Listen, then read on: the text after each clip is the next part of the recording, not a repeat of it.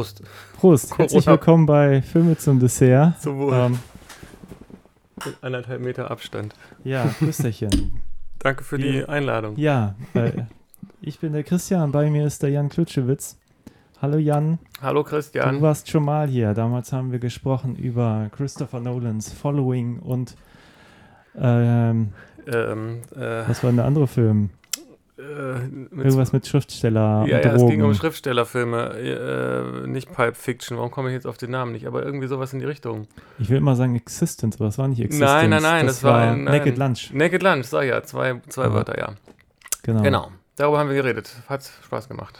Ja, und nachdem wir hier ganz, gerade ganz viel Quatsch besprochen haben die letzten Tage, äh, Predator und äh, äh, wie auch immer, heute Filmkunst, Oh ja. ähm, The Serpent's Egg, das Schlangenei von 1977 von Ingmar Bergmann. Ingmar Bergmanns 40. Film im Exil in Deutschland gedreht, in München für sehr viel Geld. Was habe ich gesagt? 9 Millionen Mark? Neun, ja, ich- drei oder neun? 9,3 Neun. oder 3,9? Irgendwas mit 9 Millionen D-Mark. Sehr viel Geld. ja, Ja, interessanter Film. Den hast du auch noch nie gesehen, oder? richtig. Spielt in Berlin. Ja. ich achten, das, acht, ich habe das, das Datum wurde mal gesagt und es wurde auch sehr viel Wert auf Daten gelegt, wahrscheinlich damit es historisch auch korrekt ist mit Hitlers Putsch da und so. Äh, aber ich weiß das Jahr nicht mehr. War das zwei? Nee, weißt du noch, wann das spielt? Jahr? 23. 23, aber irgendwann habe ich auch mal 28 gehört. Ja, es vergeht ja ein bisschen Zeit im Laufe des Films. Allerdings war mir die Zeit nicht so bewusst, wie viel Zeit da wirklich ins Land geht. Das war auch gleich eine Sache, die ich mich gefragt habe, ob das ging mir nämlich genauso, weil sie einerseits immer wieder das sehr inszeniert haben, auch an dieser einen Stelle, wo er das erste Mal in der zweiten Szene oder was bei diesem Inspektor ist, wo man nochmal ausdrücklich sieht, wie er das Kalenderblatt umtauscht und so. Also das, diese, diese, dieses Datum spielte immer wieder eine große Rolle, aber irgendwie war ich bei jedem Szenenwechsel doch irgendwie nochmal kurz irgendwie desorientiert. Und wer ist das jetzt? Wo sind die jetzt und so? Kann aber natürlich auch an mir gelegen haben. Ja, stimmt. Aber ich glaube, wir müssen ein bisschen früher einsteigen. Äh, ich glaube, wahrscheinlich kaum einer, der uns jetzt zuhört, hat diesen Film auch wirklich gesehen oder ihn sehr bewusst im Kopf. Aber vielleicht vorab, was wir hier trinken. Ein Engel dunkel. Ich habe das Bier noch nie getrunken. Ich auch nicht. Das Schmeckt hat aber ganz mir gut. heute noch irgendwie mitgegeben. Das hat irgendwie ihm ein Arbeitskollege geschenkt. Und irgendwie war der Meinung, mir das gleich mit vermachen zu wollen. Oh, das ist ganz lecker. Ja, Hat nicht so viel bitter, steht hier. Röstnoten, leichte Karamelltöne, malzaromatisch, vollmundig. Ja, lecker. kann ich einem, einem zustimmen. Kann man machen. Engel dunkel. Noch nie getrunken? Geht, geht runter. Geht runter wie Bier Geht runter wie Bier. Ja, aber zurück zu zum der Thema. Schlangenei. Ähm, willst du dich mal an einem Inhalt versuchen oder sollen wir das lieber irgendwo hier Ich erinnere mich noch. vorlesen? Ich erinnere mich noch, als du das das letzte Mal gesagt hast und ich dann eine, Inhalts, eine Inhaltsangabe, sprich Zusammenfassung abgeliefert habe und du danach meintest, ich hätte jetzt vielleicht nicht alles sagen sollen. Deswegen bin ich mir nicht ganz sicher, so. wie viel ich äh, vorgreifen darf. Aber es fängt damit an, dass ein äh, 35-jähriger Artist, gespielt von David Carradine, äh, in sein Hotel kommt. Oder war das gleich das auch dieses Kabarett? Nee, das war sein Hotel, ne? Das war das Hotel, in dem er mit seinem Bruder Genau. lebte. Lebte, bis der Bruder starb. Storbte. Weil das ist in der ersten Szene gleich, dass der Bruder sich in den Kopf geschossen hat. hat. ja. Ja. Und von da an wird ein klassischer Downfall des Nicht-Helden äh, inszeniert bis, bis zum Ende sozusagen, kann man vielleicht so zusammenfassen. Wobei ich den Eindruck habe, dass es wie bei vielen Filmen dieser Art die einzelnen Stops in dem Zusammenhang gar nicht so maßgeblich sind. So, ne? Das stimmt. Es ist eher so dieses, es ist mehr so eine Art Charakterstudie, Sozialskizze oder irgendwie sowas, habe ich den Eindruck. Ja.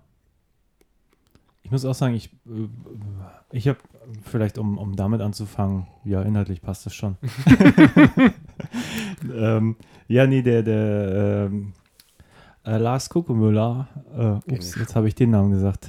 Äh, Lars Hendricks, ich bin verwirrt. Lars, du musst, musst mich mal aufklären, wie man dich jetzt in Zukunft nennen Achso, muss. Lars darf. He- Hendricks, wie Äh, der Gin. Ja, genau. Ähm, er hat einen, einen Podcast, Radikal und Arrogant, und hat dann neulich so einen kleinen Ingmar Bergmann, ähm, eine Ingmar Bergmann-Folge aufgenommen, wo er irgendwie zehn oder zwölf Filme empfohl innerhalb einer Stunde.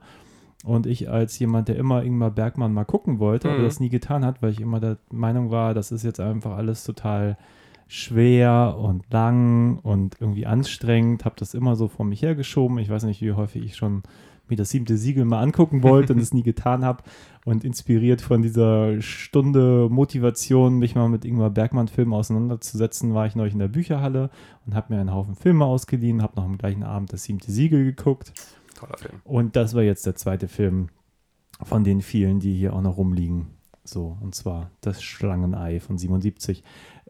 Ich glaube, das siebte Siegel war von 57, also 20 Jahre später, sein 40. Film.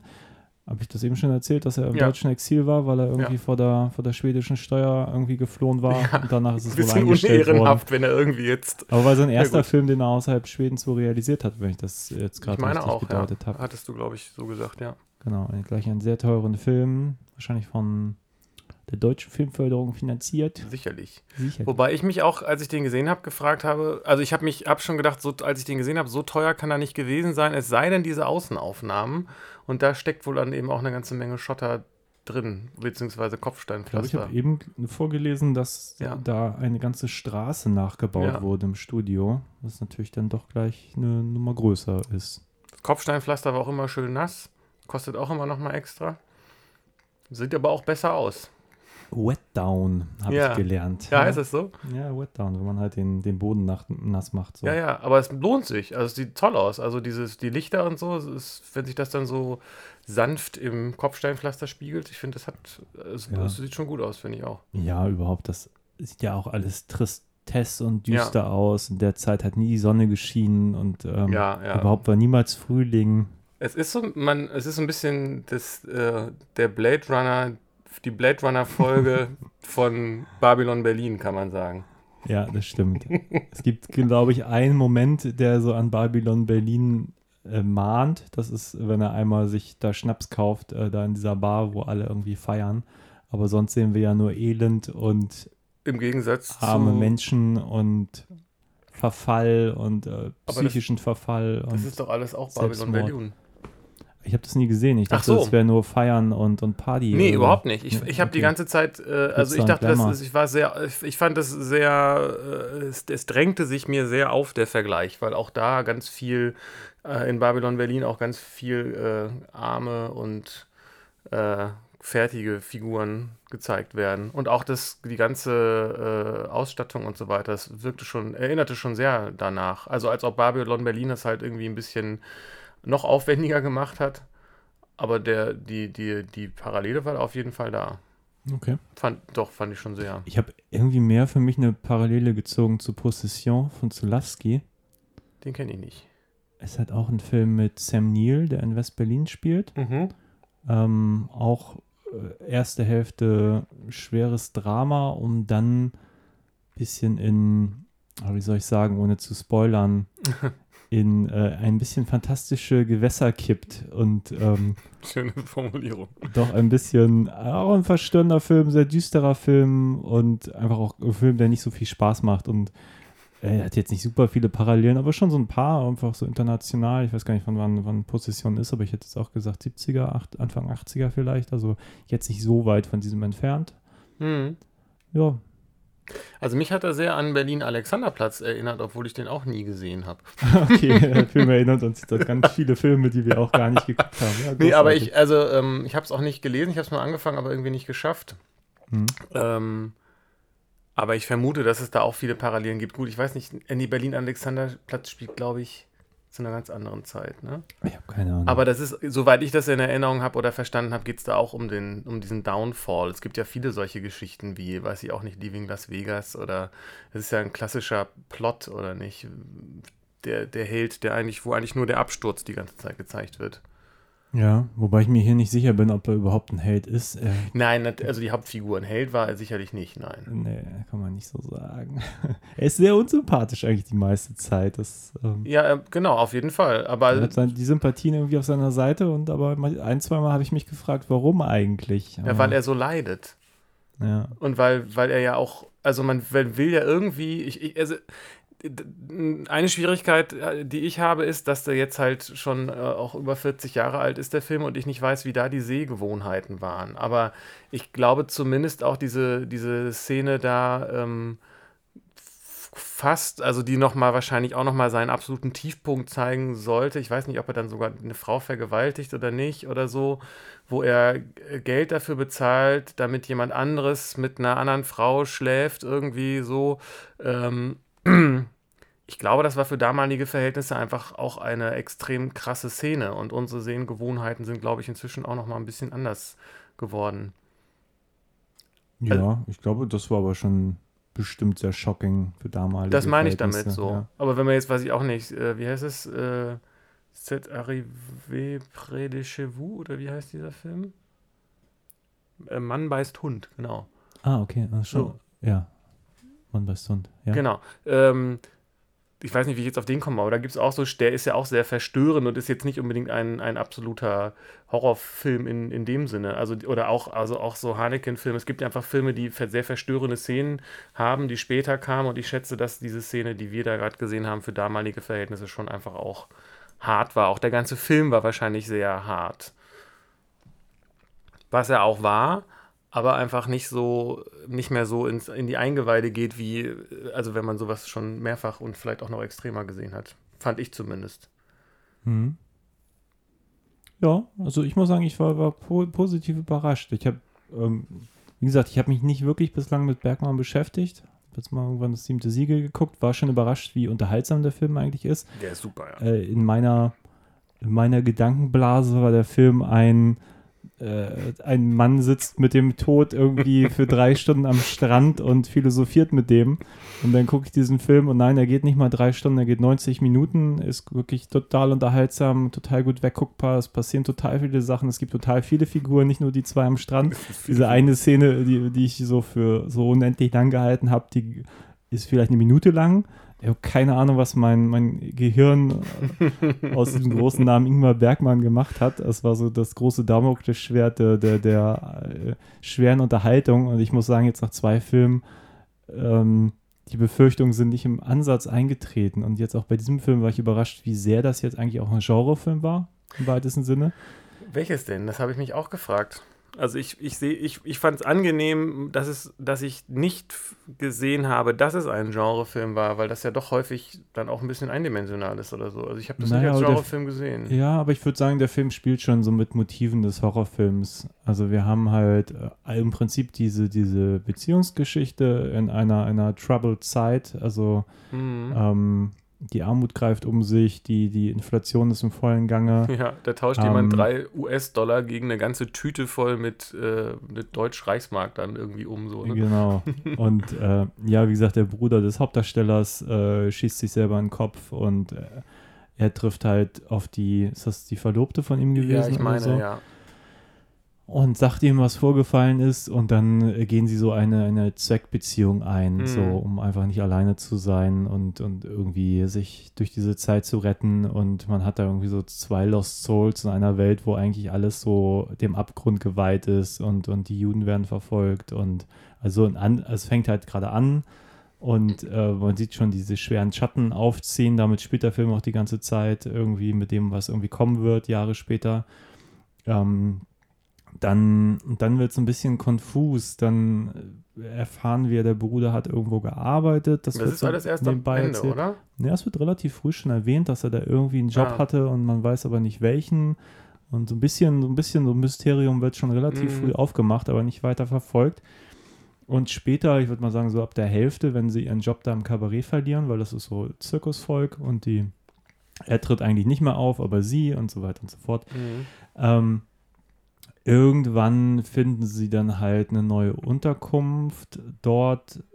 Von diesem diesem seltsamen. oder was es ähm, ist. Na, das kriegt er von diesem Hans, diesem blonden Deutschen, der, genau, den er hinter der Bühne. Nachbarn, den er genau. irgendwie schon ewig kennt und hasst. Aus und der ist halt Kindheit auch so ein, so ein typischer Nazi-Deutscher, wie man ihn so aus anderen Kriegsfilmen Ja. kennt.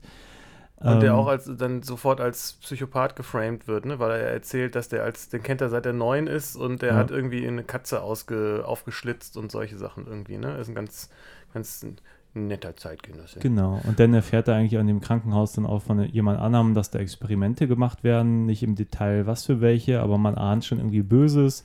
Diese Beziehung wird immer toxischer. Ähm, äh, man weiß auch nicht, ob er Geld von ihr genommen hat oder auch nicht, um sie in, noch eine noch bredouilligere Situation ich zu bringen. Ihm wird vorgeworfen, vielleicht für Morde verantwortlich zu sein, aber eigentlich ist alles ungeklärt. Auch wer letztlich dafür verantwortlich ist, bleibt ungeklärt. Ja, das ist auch Er komisch. selber hat seltsame Ausbrüche gegen Ende. Man weiß nicht, hat es mit diesen, diesen Drogen zu tun, in dieser ganzen Versuchsanordnung. Ähm, also, er, er, also erstmal er trinkt. Ich würde, ich denke, er hat auch eine Menge genau, Geld und ist vertrunken. ein großer Säufer. Er Ja. ist ein großer Säufer vor, vor uns allen, vor den Zuschauenden. Und Habe ich diese, erwähnt, wie lecker das Bier ist. das schmeckt sehr lecker. Es ist sehr cremig auch. So. Ja, Es ist ein guter, also pro gut, gutes Glas, ja, ein herber Tropfen. ein herber Tropfen. Er ragt weit in den Hals. Aber er trinkt, unser Hauptdarsteller trinkt. genau, aber, Aber, ein bisschen mehr, mehr, als nur so ein halbes Ja, Bier. und auch eher Schnaps und sowas. Ja. Und ähm, das, äh, das ist auch so, deswegen bin ich bei diesem Genre, dass es ein Genrefilm war, gehe ich nicht so, oder ist, gehe ich nicht so richtig mit, weil das, weil das irgendwie auch nur so angeschnitten wird. Also er wird von diesem, es, es gibt einen Inspektor, der ihn hinter, der ihn befragt, warum er denn. Gespielt äh, von Gerd Fröbe. richtig, ich glaube, wir haben ihn genau. noch nicht erwähnt. Nee, richtig. Goldfinger, hm, Bösewicht. Und ich glaube auch Geiermeier in der, in der, in der seriellen Verfilmung von Der kleine Vampir. Ich glaube, das war auch Gerd Fröbe. Ich bin mir nicht ganz sicher. Ah, keine Ahnung. Mag Aber er sein. hat auch noch ein paar andere Rollen gespielt. Super Schauspieler. Ja, absolut. Auch wieder toll, fand ich auch wieder vier toll, muss ich sagen. Ähm, und äh, dieser Inspektor, der stellt ihm dann so nach einem Drittel des Films oder was, so gibt so eine Szene in so einem Leichenschauhaus, auch so schön, gibt ihm noch vorher so ein Zigarillo und er meint, es ist vielleicht besser, wenn sie eine vorher rauchen. So. Und dann gehen sie runter und dann kriegt dann David Carradine, also der, der Hauptfigur, auch irgendwie einen halben Kotzanfall, weil, weil er dem irgendwie so eine Leiche nach der anderen zeigt und das hört auch gar nicht wieder auf. Und ich muss sagen, obwohl es da jetzt irgendwie kein ähm, Film, also ich, ich habe ja nun wirklich, man sieht ja sowas häufig heutzutage, auch Leichen und so, aber irgendwie diese Art, wie sie das dargestellt haben, fand ich schon irgendwie, äh, weil es irgendwie auch so eine Beiläufigkeit hatte, hat mich das an der Stelle schon so mitgenommen, fand ich. Also, dass man, da gab es auch so eine Szene, man sieht gar nicht die Leiche auf diesem typischen Seziertisch, sondern man sieht, glaube ich, nur so das Tuch und das auf der anderen Seite, die, die von der Kamera entfernten Seite, ist alles voller Blut und dann fährt die Kamera so kurz runter und man sieht irgendwie so einen alten Metalleimer mit diesen Gedärmen da drin oder mit so, mit so Organen und so weiter. Und das war irgendwie ganz, ich fand das ganz unangenehm irgendwie, muss ich sagen. Und der Inspektor zeigt ihm dann einen, eine Leiche nach der anderen und sagt, hier, das sind irgendwie Leute, wir wissen irgendwie nicht, wie die gestorben sind. Hier äh, hat sich jemand umgebracht, da wurde irgendjemandem irgendwas injiziert. Ähm, kennen Sie die Leute? Nein. Und den einen kennt er, den anderen nicht. Und dann stellt sich aber heraus, dass sie alle irgendwie mit ihm in irgendeinem Zusammenhang stehen, diese Toten. So. Aber das wird dann zwar äh, ganz am Ende aufgeklärt, wie das kommt, aber es wird jetzt nicht so äh, wie in einem typischen Krimi jetzt als Mordfall inszeniert, den irgendjemand aufzuklären hat. Also wir nehmen an der Aufklärung eigentlich gar nicht teil. Ja. So. Und das ist für mich in, insgesamt in diesem Film auch so ein fragmentarisches äh, Erinnern, dass es, es gab, da gab es das, da gab es das, da gab es das, aber so diesen, diesen roten Faden, den musste man sich die ganze Zeit selbst herstellen. So hatte ich den Eindruck. Ja, das fand ich auch ganz interessant, weil dieser Mordfall schien mir auch untergeordnet zu seinem Schicksal. Also er ist irgendwie, er, er weiß ja eigentlich, eigentlich ist der, der Gerd Fröbe-Charakter auch ja sehr positiv gezeichnet. Der Ja. will ihm ja eigentlich auch gar nichts. Und er ist eigentlich der, der ein bisschen paranoid wird, der auch dann flüchten möchte, weil er denkt, jetzt wollen sie ihm was anhängen und so. Äh, nur damit er dann relativ bald dann auch wieder freigelassen wird fand ich irgendwie ganz schön, dass das so das, was der Film hätte aufmachen können, immer auch so ein bisschen unterläuft. Ja, das man meine eigentlich ich. auch nicht weiß, woran man ist. Dann ist es wieder irgendwie Beziehungsdrama und aber die ganze Zeit schwebt da irgendwie die ganze Zeit irgendwie was, was Größeres über allem. So. Ja. Und wo du das mit dem Flüchten sagst, das gibt mindestens zwei Szenen, wenn nicht mehr, also wo der Film sehr viel mitspielt, ist mit diesen Gittern. Ne, es werden ständig wird irgendwie was durch Gitter gefilmt.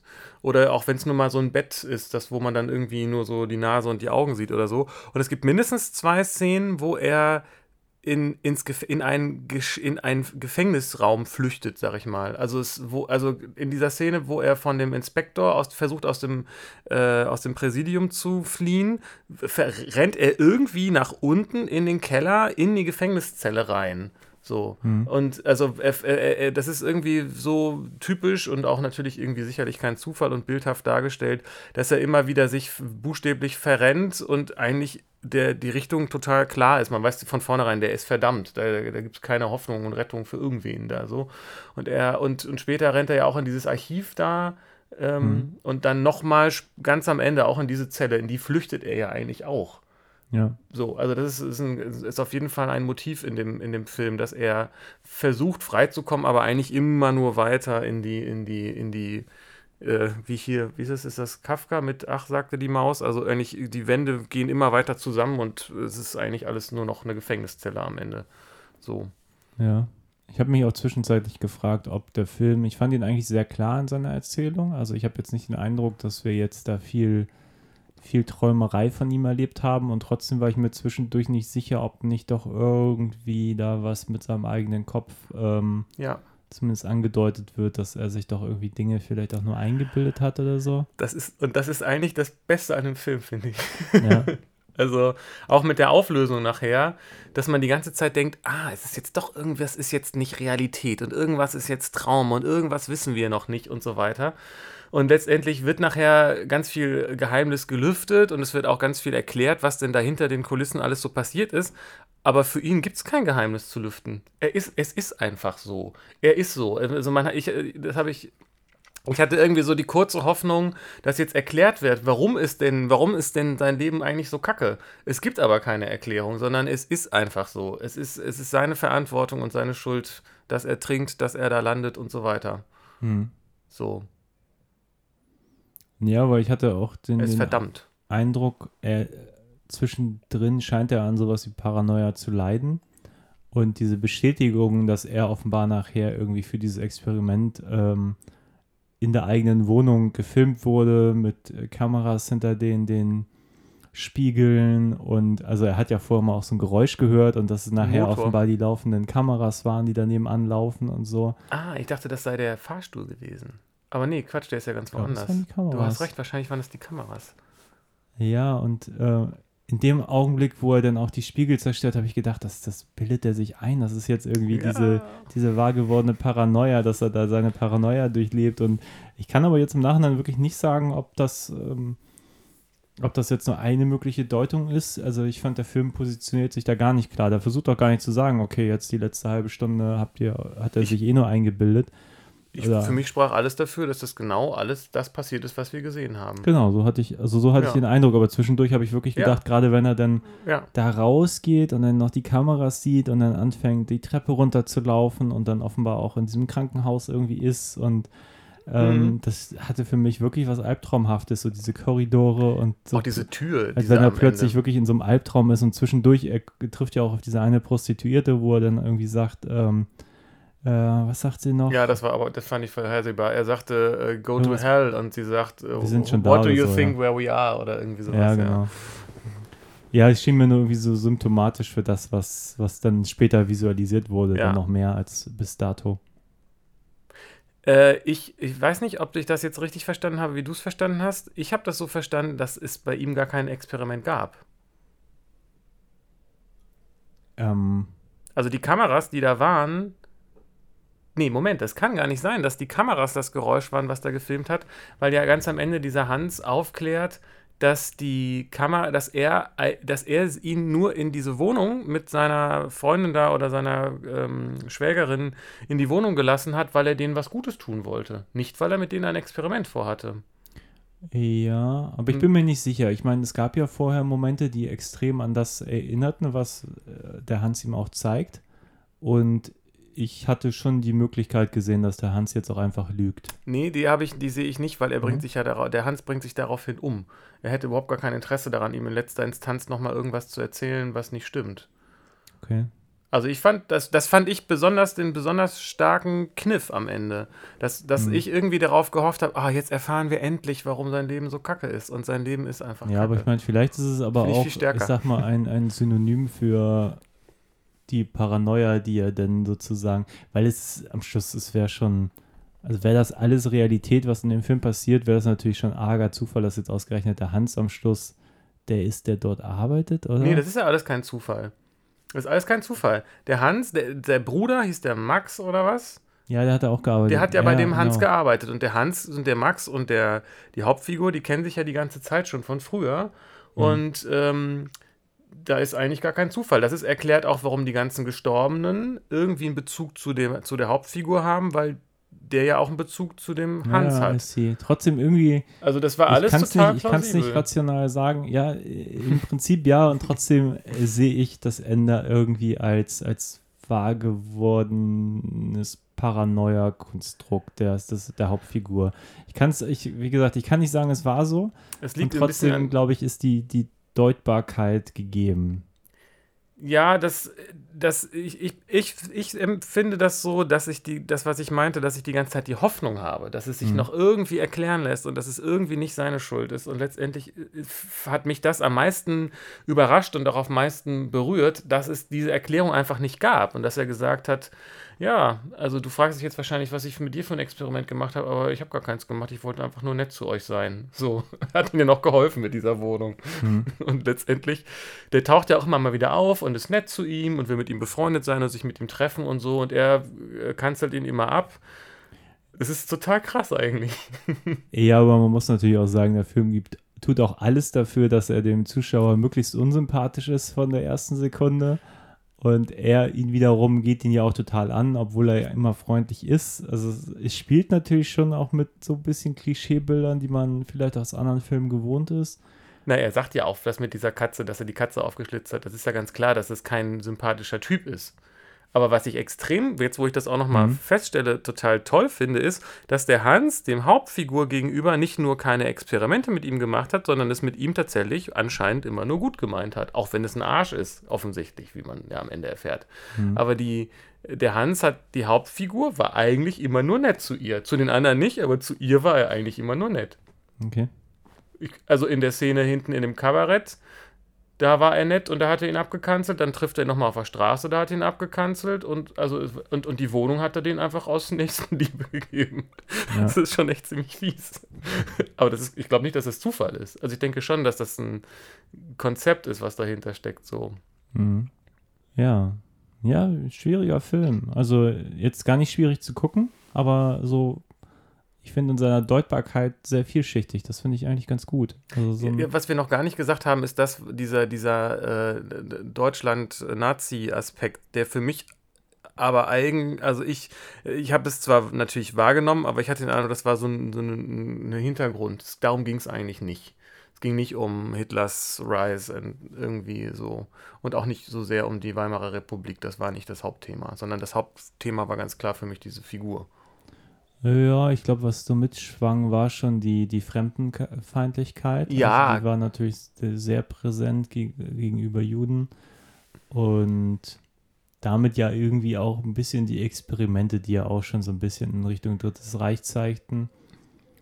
Und ja, Ja, Hitler wird am Ende auch nochmal namentlich erwähnt und überhaupt ist das, ja, Ja, also der, der Titel bezieht sich auf Hitler, ne, letztendlich. Also nicht auf Hitler, aber auf, das, äh, auf, auf die Nazis. Also der äh, Hans am Ende äh, sagt, der, der, ist ja, der ist ja so genial anscheinend, dass er auf die Sekunde genau vorhersagen kann, wann die Tür eingeschlagen wird und die Polizei ihn holt, weil er genau in dem Augenblick seinen letzten Satz beendet und sich seine Zyankali-Pille einwirft. Und dann sagt er ja auch voraus, dass genau in zehn Jahren, und es spielt ja 23, in zehn, also dass Hitlers, dass, dass Hitlers Putsch jetzt sein erster Putsch da schieflaufen wird, aber in zehn Jahren wird er es dann schaffen und er leitet das auch ab aus, den, äh, aus dieser Erkenntnis, so ähnlich wie bei dem Weißen Band, noch ein Film, der da irgendwie mit drin steckt, dass, die, dass die Kinder, die in 23 noch 15 sind, dann 25 sein werden, wenn Hitler an die Macht kommt. Und dass die Leute, die jetzt alt sind, die Revolution nicht mehr machen können, aber oder auch nicht wollen, weil die aufgebraucht sind und dass die jungen Leute, das, äh, dass die das neue Reich aufbauen. So, das ist das, was er vorhersieht und das die, die ganzen Sachen. Und natürlich spielt das äh, vor dem Hintergrund dieser dieser Nazi-Geschichte. Ich hatte aber nicht den Eindruck, dass es darum ging, sondern dass das, wie du auch sagst, mit der Fremdenfeindlichkeit eigentlich mehr das Setting war, was die Hauptfigur unter Druck gesetzt hat, aber nicht, weil jetzt irgendwie, ein, weil das ein Film war, wo es um Nazis ging in dem Sinne. Nö, aber es war das Thema natürlich omnipräsent. Es endet ja, Ja. im Prinzip auch nochmal noch mal damit, dass Gerd Fröbe als äh, Kommissar am Schluss nochmal sagte, hier, Hitler ist gerade kläglich gescheitert Ja. an seiner Partei. Ähm, aber der Zuschauer weiß natürlich ein bisschen mehr. also, wäre Ja. traurig, wenn nicht, aber Das stimmt. ja. Genau, und das, ach so, genau, darauf bezieht sich der Titel, dass der, der Hans am Ende sagt, dass das alles schon total klar und sichtbar ist, wie das alles werden wird, wie durch die dünne Haut des Reptilieneis äh, auch schon das, äh, die, also durch, das, durch die dünne Haut des Eis, die, das Reptil, die Schlange zu erkennen ist. Das ist sein letzter Satz und dann schmeißt er sich diese Zyankali-Kapsel rein, die auch die Form von diesem Ei hat. Das ist natürlich alles sehr poetisch. ja. Also was mir aufgefallen ist von der Machart, dass er, ich weiß nicht, ob das bei anderen Bergmann-Filmen auch so ist, ich glaube es fast nicht, aber er hat sehr viel ähm, so Plansequenzen beziehungsweise so Master-Shots gehabt. Ne? Also er hatte viele Einstellungen und wenig Schnitte. Also viele Einstellungen, wo er nicht geschnitten hat, sondern einfach hat machen lassen. Oder sehr starke ähm, Porträtaufnahmen. So. Also so Schuss gegen Schuss mit, mit relativ großen Gesichtern. Oder so mehr so Woody Allen-mäßig Kamera hin und her geschwenkt und die Leute machen lassen. So. Ja, ich wollte gerade sagen, äh, ich wollte irgendwann während des Films sagen, ich habe es mir dann verkniffen, aber ich dachte, oh, das habe ich lange nicht mehr gesehen und ich mag das so gerne, also auch bei French Ja. Connection, dieses, wir folgen jetzt den Figuren wirklich sehr lange mit einer relativ teligen Brennweite und wir schwenken nochmal hier hin und gehen mit der Kamera einfach mit und, und äh, das ist alles in so einem Fluss und äh, Hat auch gezoomt viel, ne? Ja, genau, also so wirklich klassische, klassische Kameraarbeit. Nicht, kein Schnittstaccato, wie man es vielleicht heute manchmal mehr machen würde. So. Wobei ich in dem Zusammenhang sagen würde, es ist vor allem die klassische Arbeit mit den Schauspielenden, ne? Weil das ist, glaube ich, das, was da am meisten drunter auch, da, dadurch auch gewinnt. Vermut, denke ich jetzt einfach mal.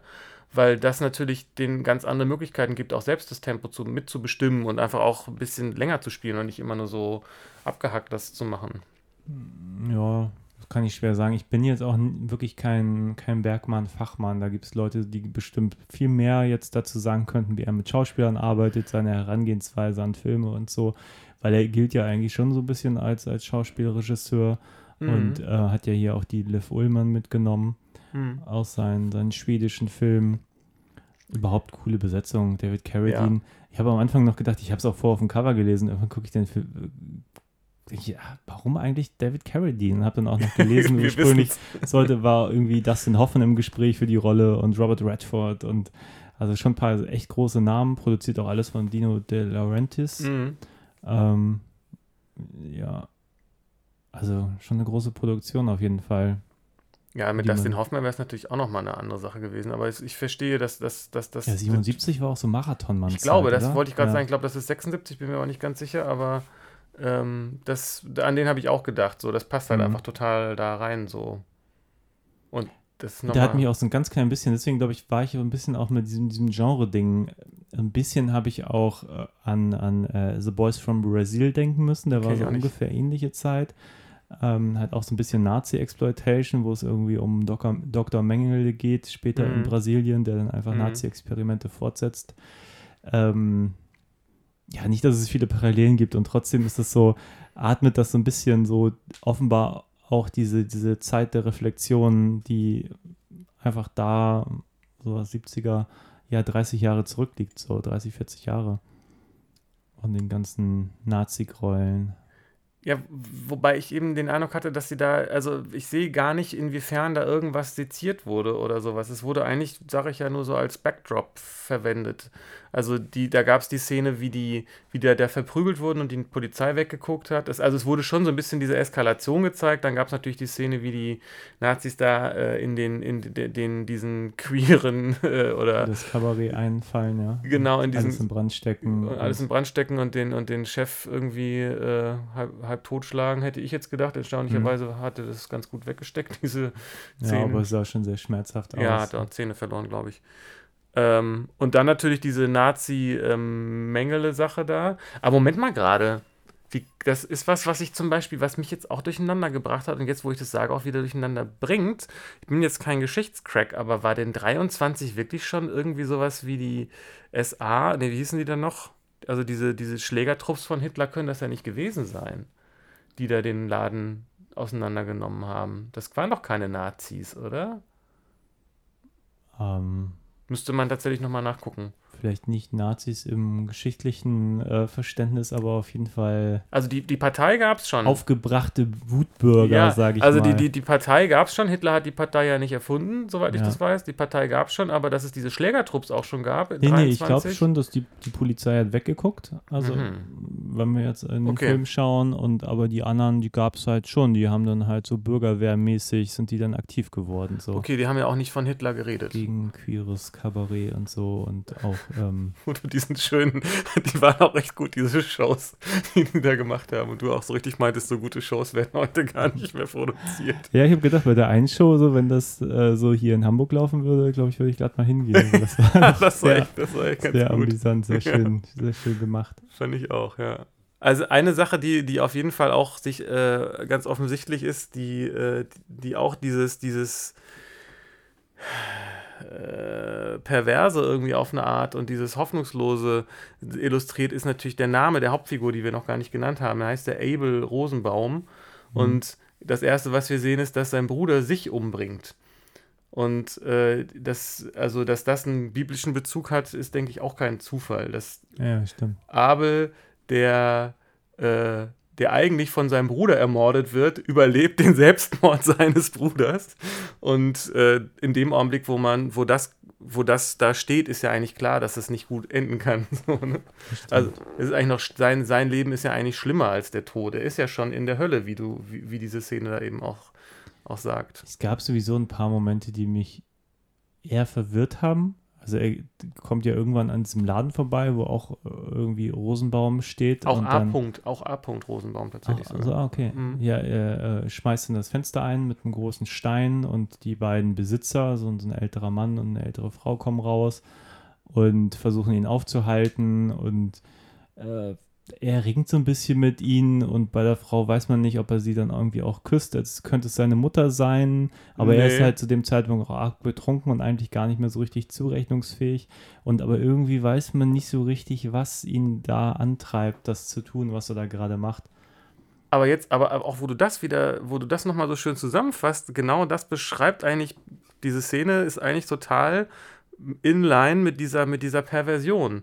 Er schmeißt die, die Wäscherei oder was das war, Kurzwaren und Weißwaren von einem Juden ein, der seine, und, und ich hatte den Eindruck, die haben auch extra zwei genommen, die typisch jüdisch irgendwie aussehen sollten, so, von Ja. den, die dann da rauskommen. Er selber ist aber auch Jude, äh, was auch vorher noch, äh, also was auch etabliert wird in dem Film. Er schmeißt dann selber die Laden ein von dem Juden und wird dann von dem verprügelt, um den dann wiederum zurückzuschlagen. Dann kommt die Frau dazu, mit der prügelt er sich auch kurz und dann küsst er sie irgendwie wie, also äh, ich habe schon den Eindruck, dass es, dass es deutlich war, dass er sie nicht wie seine Mutter geküsst hat, weil er sie ja auch so in den Armen nimmt, wie auf so einem ähm, äh, Groschenroman-Cover oder irgendwie sowas, nur dass sie sich das irgendwie nicht so richtig gefallen lässt, aber dann vergewaltigt er sie auch nicht, sondern geht irgendwie weiter. Also er ist völlig verloren irgendwie. Er, das ergibt alles gar keinen Sinn. Vielleicht ist das das, was, was du meinst. Also es, es ist einfach alles pervers und es ergibt keinen Sinn und es gibt auch gar keine Hoffnung mehr daraus. So, das ist für mich so diese Szene. Ja. Er als Jude schmeißt den Laden von dem anderen Juden ein, aber dadurch macht er halt das auch nicht besser. Nee. Und ich, es gab aber auch echt einige starke ähm, äh, schauspielerische Momente, fand ich. Also, weil du was meintest, auch mit dem Schauspielregisseur. Und das waren auch tatsächlich häufig Szenen, wo, wo die Kamera einfach draufgehalten hat. So. Mhm. So. Und auch von Liv Ullmann oder wie auch immer sie dann ausgesprochen wird. Wahrscheinlich, ne, wenn sie Schwedin ist. Ja, nehme ich an. Die hat irgendwie auch einige starke Augenblicke gehabt. Die war ja auch fürchterlich verzweifelt. Sie war die ganze Zeit in dieser Helferinnenrolle.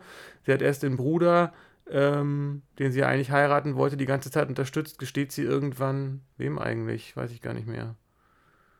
Und dann, äh, und jetzt muss sie sich um den, um den, der ihrer Vermieterin, glaube ich, ne? Und dann, Ja, genau. und dann äh, äh, muss sie sich, sagt sie, jetzt muss ich mich um den, seinen Bruder kümmern. Also das heißt, sie kommt auch aus dieser Nummer gar nicht raus. Und es gibt auch so, es ist, es ist gar nicht für mich gar nicht klar, was die für eine Beziehung hatten. Es gibt eine Szene, wo er aus diesem Haus mit den Kameras fliehen will, glaube ich, oder einfach weggehen will und sie verlassen will. Und dann schafft das aber nicht. Dann kommt er wieder zurück und dann nehmen sie sich irgendwie so in den Arm und dann geht die Tür hinter ihnen zu. Und ich frage mich, ob es da äh, angedeutet werden sollte, dass sie dann in die Kiste steigen. Also mit Kiste meine ich jetzt äh, Geschlechtsverkehr. Ähm, also in den Geschlechtsverkehr steigen. Und in der späteren Szene schafft er es aber überhaupt gar nicht, irgendwie so einen Körperkontakt zu ihr aufzunehmen. Also das ist, finde ich, auch eine super starke Szene. Auch Kamera einfach nur draufgehalten, so, also nur. Ähm, aber da sitzen sie so zusammen am Tisch und man sieht sie im Profil und dann irgendwann greift, versucht er sie irgendwie so, weil sie so fertig ist, hält er so, so mit der Hand so, ist völlig hilflos, er wuschelt ihr mehr so die Haare, als dass er irgendwie ihr irgendwas Gutes tut, habe ich den Eindruck. Und sie, sobald seine Hand ihre Haare berührt, greift sie irgendwie nach der Hand und versucht sich dann irgendwie selbst zu streicheln und dann stehen sie auf und versuchen sich so ineinander zu verschlingen, um sich irgendwie wenigstens körperlichen Trost zu spenden. Und dann landen sie auch im Bett, aber er rollt sich dann auf die Seite und da findet dann gar nichts statt und er, sie kriegt dann gar nicht dieses irgendwas hin an, an Nähe oder irgendwie sowas. Und ähm, wie hast du das verstanden mit dieser Tür? Ich habe gedacht, das sollte gezeigt haben, dass sie, dass sie eine sexuelle Beziehung auch haben. Da an der Stelle habe ich gedacht, haben sie vielleicht doch nicht. Äh, doch, in dem Moment glaube ich schon. Ich glaube, es ging ein bisschen um dieses. Es war ja so, so eine toxische Beziehung. Es war ja immer so eine Art Abhängigkeit und dann wieder Annäherung und dann doch wieder Entfremdung und so. Ich glaube, das war schon alles so ein bisschen, bisschen auch der Plan, dass da für einen Moment irgendwie Nähe ist, aus welchen Gründen auch immer. Es wird ja angedeutet. Sie sagt ja auch, wenn sie dann zu dem Pastor geht früher, ähm, sie ist, äh, sie weiß gar nicht, will sie jetzt nur was von ihm, weil sie irgendwie Schuldgefühle hat, was seinen Bruder angeht und so weiter und so fort. Das war schon alles sehr, sehr toxisch so. Und da weiß man ja auch, eigentlich musste das Gespräch ja mitgelauscht haben. Er ist ihr ja gefolgt, er stand ja gar nicht so weit weg. Das heißt, er müsste sich ja eigentlich über das, was sie dort gesagt hat, im Klaren sein. Aber er wurde dann auch nicht mehr beobachten gezeigt. Also das Ja. ist halt auch, da bleibt der Film ganz häufig offen und, und, und beantwortet Fragen nicht so klar. Aber ich glaube, es wird, wird klar auf jeden Fall, dass das irgendwie hochtoxisch ist, was da zwischen den beiden passiert. Es ist so, so eine irgendwas zwischen Abhängigkeit, vielleicht auch ein bisschen Liebe und vielleicht aber auch so ein bisschen, ja, vielleicht auch nicht die, das Commitment eingehen wollen. Keine Ahnung, was da Ja, alles ich hab- zusammenkommt. Du hattest das eingangs als Zweckbeziehung bezeichnet und ich finde, das trifft es irgendwie am besten, weil ich habe zwischen denen überhaupt gar nicht irgendwas an. Ich habe nicht mal wirklich Sympathie zwischen den beiden äh, wahrgenommen. Also ich hatte den Eindruck, die waren einfach beide da und da war halt niemand anderes. Und sie hat sich, sagt ja, dass sie sich verpflichtet fühlt, ihm, ihm da zu unterstützen. Und er hat sie einfach ausgenutzt. So habe ich das gesehen. Ich hatte nicht den Eindruck, dass sie ihm irgendwie wichtig war. Wenn ich das richtig verstanden habe, klaut er ihr das Geld, ist dann kurz davor, sie zu verlassen, merkt dann aber, dass da niemand anderes, dass er nirgendwo hingehen kann. Und als sie dann stirbt, fand er es, glaube ich, nicht so gut, hatte ich so den Eindruck. Aber ich hatte das nicht das Gefühl, dass er sie, dass sie, dass er von ihr irgendetwas. Er hatte, ich hatte den Eindruck, seine Figur hatte gar nicht die Kapazität für irgendeine Form von warmem Gefühl einer anderen Person gegenüber, sondern das war eine reine, von der kriege ich jetzt halt irgendwas und die ist halt da, äh, Beziehung. So kam mir das vor.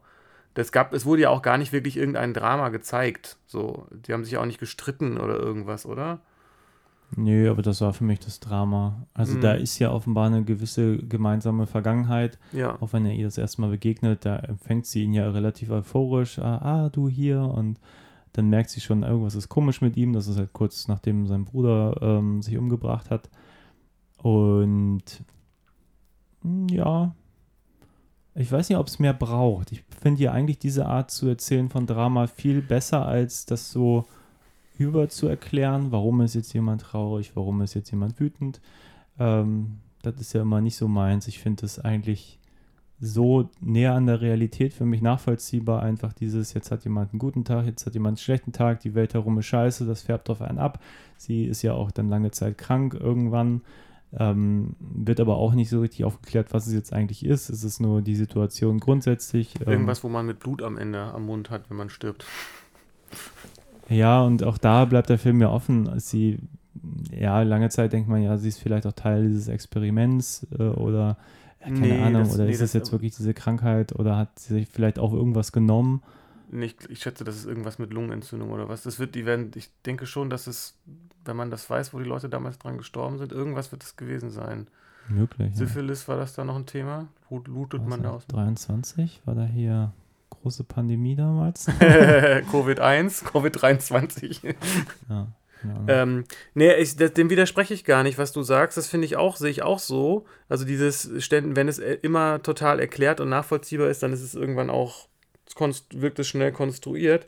Ich hatte nur den Eindruck, dass, dass zwischen denen keine wirklich emotionale Beziehung, also diese stattgefunden hat. Die Hauptfigur hatte, er hatte ja eigentlich gar nicht richtig irgendwie, er war, er wirkte total abgeschottet auf mich. Also das, das machte es ja so tragisch.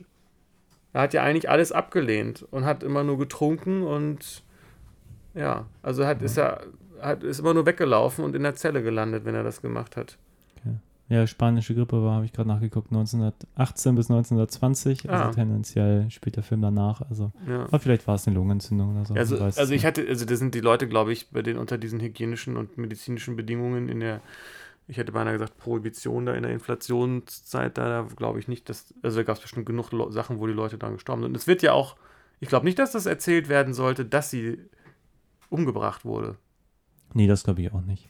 Aber Aber andererseits macht der Film natürlich zu dem Zeitpunkt durchaus, ich sag mal, für einen Moment im Kopf die Möglichkeiten auf, weil er halt einfach mit Ja. so vielen Motiven spielt. Das ging mir halt auch so klar. Und das war ja, das, wär, das, das wird ja auch dann bis zum Schluss aufgehoben, dass sie eben nicht Teil irgendeiner, dass sie keine Opfer sind, außer, ja, vom System vielleicht. Wo du dieses, diese Beichtsituation erwähnt hast, das ist, passt auch super in dieses Perversionsraster. Das fand ich zum Beispiel auch ganz großartig, dass sie zu diesem Pastor oder Priester wahrscheinlich geht und äh, sagt, ich halte diese Schuld nicht mehr aus, ich fühle mich schuldig, ich weiß gar nicht, für den Tod meines Mannes und sonst, also meines Verlobten und so weiter. Und dann sagt er, ich muss eigentlich auch gerade gehen und so, ist gar nicht so richtig da für sie. Und man hat auch den Eindruck, von dem kann sie eigentlich auch nicht so richtig was erwarten. Und dann sagt er, okay, ich kann für dich beten. Ja, und ist es ein besonderes Gebet? Ja, klar. Oder, oder hilft das? fragt sie. So, weiß ich nicht. Und dann betet er für sie kurz irgendwie und dann vergibt er ihr ihre Schuld und dann kommt die Perversion. Dann bittet er sie um Vergebung. Der Priester bittet die beichtende oder die, die hilfesuchende Christin um, um, um, um, um Vergebung. Und das, glaube ich, ist eher unüblich. Auch wenn ich nicht katholisch bin, gehe ich nicht davon aus, dass es eine übliche Situation ist. Ich war auch in dem Moment ein bisschen irritiert. Vielleicht liegt es daran, dass wir ihn im Englischen geguckt haben und ich irgendeinen Moment nicht mitbekommen habe. Kurz vorher hat sie ihm doch erzählt, dass sie in einem Freudenhaus arbeitet. Und ich habe jetzt eigentlich erwartet, dass er ihr dorthin folgt und stattdessen war sie in der Kirche. Und diese ganze Freudenhaus-Geschichte kam auch nicht wieder zur Sprache, oder? Das ist das mit der Reihenfolge in diesem Film. Also ich habe das, äh, sie hat gesagt, dass sie vorher dass sie am Freudenhaus arbeitet und, und oder im Puff und dass, dass die gut bezahlt wird und dass das, nee, dass, dass, dass da nur nette Leute kommen oder irgendwie sowas, ne, was man sich Ja. dann so erzählt, wenn man sowas macht, schätze ich mal. Ich glaube, dass die schon, dass sie schon auch äh, so als Sexarbeiterin gearbeitet hat und das gleich, dass das jetzt einfach nur eine Aus, also dass sie, dass sie einfach aus diesem inneren Druck heraus trotzdem zu diesem Priester gegangen ist. Hm. Also ich glaube nicht, dass er sie, dass sie gelogen hat. So. Aber das Interessante war ja, dass dann der Priester sie um Vergebung bittet und um Abs Ablass oder wie heißt das, um Absolution, dass, ähm, dass er nicht äh, mehr zu bieten hat. Und, das, und der, selbst der Priester ist, selbst der Priester, selbst der, der, der, der eigentlich irgendwie ja gar nichts machen muss, außer irgendwie da sein muss und sagen muss, das ist, Jesus hat dich lieb, äh, selbst der hat nichts mehr zu bieten und selbst der ist bedürftig, selbst der hat auch nichts mehr. Also das ist so dieses Setting insgesamt und das, das ist für mich auch ein, ein, auch wieder ein weiterer Hinweis darauf, dass es nicht um Nazis geht und auch nicht um diese ähm, um diese Story dahinter, weil das sind ja, das werden, da werden ein paar Stichpunkte genannt und das ist am Ende ein, ein Hintergrund. So. Und auch, es hat was, es hat was, äh, was, was, was da für mich noch dieser Aspekt ist, dass dieser Hans ähm, das alles vorhergesehen hat und dass er weiß, wie das alles abläuft und dass das zeigt, dass dieses Unausweichliche des Nazitums auch irgendwie da ist, aber es ist diese Unausweichlichkeit, dass diese, was das motivisch und thematisch mit sich bringt, aber es geht nicht um Nazis, weil du meintest, dass der Wikipedia-Artikel darauf so oder eine Kritik aus dem Wikipedia-Artikel da so stark darauf Bezug nimmt, dass es um Nazis geht, aber das habe ich nicht den Eindruck, dass das das Thema ist. Also nee, ich hatte die, die, den Inhalt dort gelesen und Hm. der fasste mehr oder minder nur die letzten 20 Minuten zusammen, was ich extrem irritierend fand, weil den hätte ich jetzt gar nicht so als Handlung des Nee, Films so komplett so Mhm. zusammengefasst. Aber gut, aber ja, wie war dein Eindruck von dem Film? So ein kleines Fazit vielleicht so. Ich, ich, ich fand ihn tatsächlich erstaunlich äh, aktuell, muss ich sagen, weil dieses, dieses, diese, ähm, also ich hatte erst so meine Schwierigkeiten damit, weil ich ihn inzwischen zeitlich ein bisschen langatmig fand. Aber vielleicht ist das dann eben auch, hat das auch sicherlich auch viel mit mir zu tun. Und ähm, jetzt, je länger wir drüber reden, desto mehr fällt mir auf, wie, wie konsequent und, und passend und nachvollziehbar das irgendwie alles so gestaltet war und mit wie wenig Mitteln letztendlich auch gearbeitet wurde. Ähm, und diese, dieses Gefühl von Verlorenheit und Unausweichlichkeit und ungewisser Zukunft und ist doch eigentlich eh alles egal und sich nicht mehr, nicht mehr so richtig so anknüpfen zu können und so weiter. Ich weiß nicht, ob das ein zeitloses Thema ist, aber zumindest ist es ein Thema, was auch heutzutage m, meiner Beobachtung nach noch eine Relevanz hat. So dieses äh, trotz Internet mit allen, mit einem Klick mit der Welt verbunden, aber eigentlich sitzen doch die meisten dann zu Hause, jetzt mal so ganz platt gesagt. Also wenn man sich für äh, Bergmann interessiert, würde ich sagen. Ich kenne jetzt auch nur so eine Handvoll Bergmann-Filme, aber der, den, der gehört auf jeden Fall zu denen, die ich vielleicht sogar wieder gucken würde und die ich, wenn jemand Bergmann-Filme gucken würde, auf jeden Fall mit auf die Liste nehmen würde. Ja.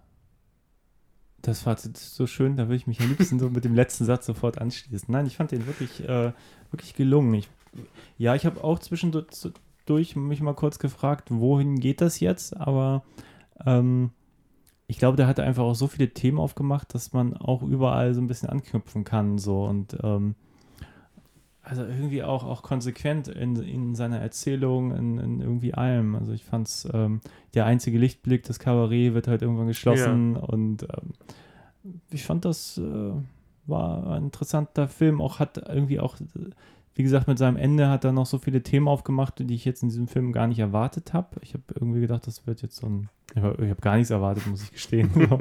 ähm, auch nichts von dem Film gewusst und es war eine Überraschung, muss ich sagen. Also der hat ähm, interessantes Gedankenexperiment aufgemacht für mich, so mit seinen ganzen Themen, den ganzen Verknüpfungen und, und, und ich glaube, da werde ich auch noch ein Momentchen drüber nachdenken nach äh, unserem Gespräch hier. Jetzt, wo du das auch noch so sagst, irgendwas hast du gesagt, wo ich gerade dran gedacht habe, er war ja von den, auch von den filmischen Mitteln sehr sparsam eigentlich, weil ich meinte, dass er mich, dass er sich für mich teilweise auch hingezogen hat. Es gibt halt kaum irgendwelche Action- Kamera. Es gibt natürlich auch ein paar kleine Action-Sequenzen, die dann für mich auch ein bisschen holprig rüberkamen, so theatralisch wirkten so. Aber es wird eben mit der, die Kamera macht keinen Hokuspokus. Die zeigt halt einfach so, ne? Und ich jetzt, das passt aber auch einfach zu dem Film. Da wäre jetzt irgendwie so eine Citizen Kane-Geschichten äh, da mit reinzubringen, hätte überhaupt gar keinen, hätte überhaupt nicht zu dem Film gepasst. Es gab keine, guck mal hier, wir machen einen Film Augenblicke, hatte ich den Eindruck. Nee, aber gleichzeitig, das war ja eine teure internationale Produktion. Wie gesagt, Dino De Laurentiis, der Ja. Film musste auch in Englisch gedreht werden und nicht in Schwedisch. Äh, teilweise wird ja Deutsch gesprochen. Das Relativ viel ich sogar. Mhm. Relativ hübsch, das zu verstehen. Fand ich Ähm, und offenbar auch äh, damals kein Kritikerliebling und so. Wundert mich ein bisschen, weil äh, war vielleicht nicht die Zeit. Aber ich glaube, der ist auf jeden Fall eine Neuentdeckung auf jeden Fall wert. Ich habe den überhaupt nicht auf dem Zettel gehabt. Äh, man denkt ja bei Bergmann auch mehr an, was weiß ich, das Schweigen hatten wir hier auch noch liegen und so. Den gucke ich dann auch demnächst. Aber auch der Film absolut äh, interessant und, und so viele Themen und ich bin, bin wirklich absolute Empfehlung von mir. Kann ich nur, nur raten, sich damit mal auseinanderzusetzen. Vor allem, nachdem ich wirklich jetzt Jahrzehnte irgendwie Bergmann gemieden habe, weil ich dachte, das ist schwere, harte Kost, die einfach nur langweilt, muss ich sagen. Äh, Ja, klar, das ist jetzt hier nicht, nicht MTV-Style oder so, aber trotzdem ein super interessanter Film. Und Bergmann macht relativ akzeptable Längen, das muss man auch mal so sagen. Wie gesagt, der, das siebente Siegel ist 90 Minuten lang. Der hier ist ein langer Film für seine Verhältnisse mit 115 Minuten. Aber ich meine, was zur Hölle sind 115 Minuten? Come on. Kam mir tatsächlich auch nicht so lang vor, muss ich sagen. Also, obwohl ich ihn teilweise eben mich fragte, na, wie lang geht's noch? äh, äh, war er für mich jetzt es kein unerträglich langer Film oder kein langer Film, nicht wirklich. Also, ich hätte auch, wenn du gesagt hättest, es sind 90 Minuten, hätte ich das auch geglaubt.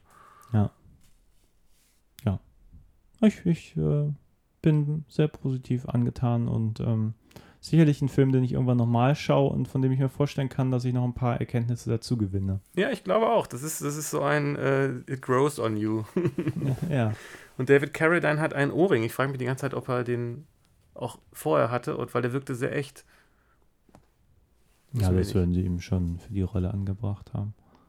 Ich habe auch nachgeguckt, das ist nach Kung Fu, aber der hat ja Ah. eine unfassbare Vita, der hat ja so unfassbar viele Filme gemacht. Ich kenne gar nicht so viel. Ja, naja, so, das sind immer so viele Filme, von denen man so denkt, so, ah, okay, habe ich auch mal gesehen, so Cannonball und, äh, Hm. äh, ach, keine Ahnung. Wrecking Ball. Nee, Cannonball. Das ist hier diese, diese, äh, das war so eine Renn, Renngeschichte von 76. Nee, ein verrücktes. Autorennen von L.A. nach New York. Halt, wahrscheinlich hatte irgendwann irgendwie so. Nicht gesehen? Hattest Nee. du kein Fernsehen damals, als du klein warst? Doch, aber. ja. Nein, der hat hier, Ich boah, wie viele Einträge hat David Carradine? Ich, ich glaube, es heißt David Carradine und nicht David Carradine. Ich bin mir auch, ich habe, glaube ich, ich auch Carradine nicht. gerade gesagt, ich weiß es aber nicht. er hatte als, als Actor hat er 237 Einträge in der IMDb. Ich musste eben schon sehr, sehr lange scrollen, Ui. um überhaupt auf den Film hier von Klingt 77 ja zu kommen. Äh, der ist schon, Das ist, so, ein, so ein Schauspieler, den man irgendwie, klar, man kennt ihn irgendwie auch aus Kill Bill und so, Ja. aber irgendwie denkt man, ja, es war auch hier bekannteste Filme, klar, Kill Bill, dann Dieses Land ist mein Land, nie gehört, Big Stan nie gehört, Frankensteins Todesrennen, gut, das ist der. Death Race 2000, den kenne ich dann schon eher, Roger Also ist Corman. auch eher ein B-Actor dann eigentlich, oder wie?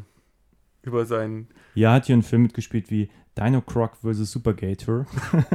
Ja, dann doch nicht. Dann Die ist gibt's doch ein auch. A-Lister. Nein, aber cooler Typ auf jeden Fall. Ich mag den immer gerne. Ja, ich auch. Den gerne. Ja, hat ja auch nicht schlecht gespielt, also. Wobei ich, ja.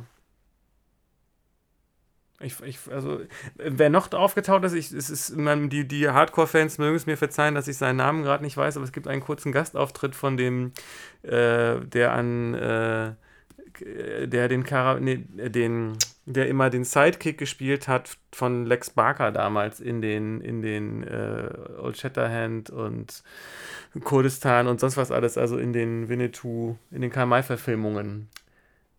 Der hat einen kleinen kurzen Gastauftritt, als sie in dem Kabarett sind und das Licht ausfällt und dann kommt er mit einer Kerze auf die Bühne und macht ein paar sexistische Witze irgendwie. Okay, nach langer Recherche, Ralf Wolter, Es tut mir leid, dass ich den Namen vergessen habe. der ist da kurz zu sehen. Ich habe noch nie von Ra- Ralf Wolter gehört. Aber du hast, hast du schon mal eine Karl-May-Verfilmung gesehen? Ja, das ist er. Hast du schon mal eine Karl-May-Verfilmung gesehen? Oh, es ist lange. Hattest du damals keinen Fernseher, Christian? Doch, ich habe welche gesehen, aber ich kann mich jetzt nicht an. Das war, das war neben Chris Howland immer dieser lustige Sidekick. Kara Benemsi. Bist du motiviert, dir da jetzt noch ein paar mehr. Ich kenne ja schon so eine. Handvoll. Ich kenne schon eine Handvoll und ich äh, möchte auch äh, wieder, äh, ich würde tatsächlich gerne auch mehr gucken, beziehungsweise auch welche, also hier das Schweigen tüßt Naden, wenn das so ausgesprochen wird, der, den habe ich damals zum Beispiel nicht verstanden, weil ich vielleicht nicht depressiv genug war oder zu depressiv. Also Okay. vielleicht muss ich den einfach auch nochmal sehen. Das geht mir mit, mit ähm, ähm, Kubrick-Filmen ähnlich. Da gibt es manche Filme, da denke ich auf Anhieb geil und bei manchen denke ich auch, ich weiß es, ich finde den irgendwie blöd, aber wenn ich sie dann nochmal und nochmal gucke, werden die irgendwie. Ja, es ist bei einigen Filmen, man muss auch das. Die muss man zum richtigen Zeitpunkt gucken.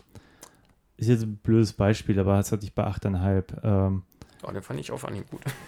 ich habe, glaube ich, zwei, drei Anläufe gebraucht, weil jedes Mal so, boah, der langweiligste Film der Welt. Und dann gucke ich ihn irgendwann mal und denke so, ah, der beste Film der Ja. Welt. Und das, ja, ja, du hast recht. Es ist vielleicht hat was mit, mit Stimmung zu tun und so weiter. Aber wie gesagt, äh, für mich ist es ein, ein, interessant, ein interessanter Effekt, dass je länger ich drüber nachdenke und je länger wir drüber reden, desto besser gefällt mir der Film. Hm. Und ich könnte mir vorstellen, wenn ich ihn nochmal sehe, dass ich dann noch mehr auch da Zugang habe. So.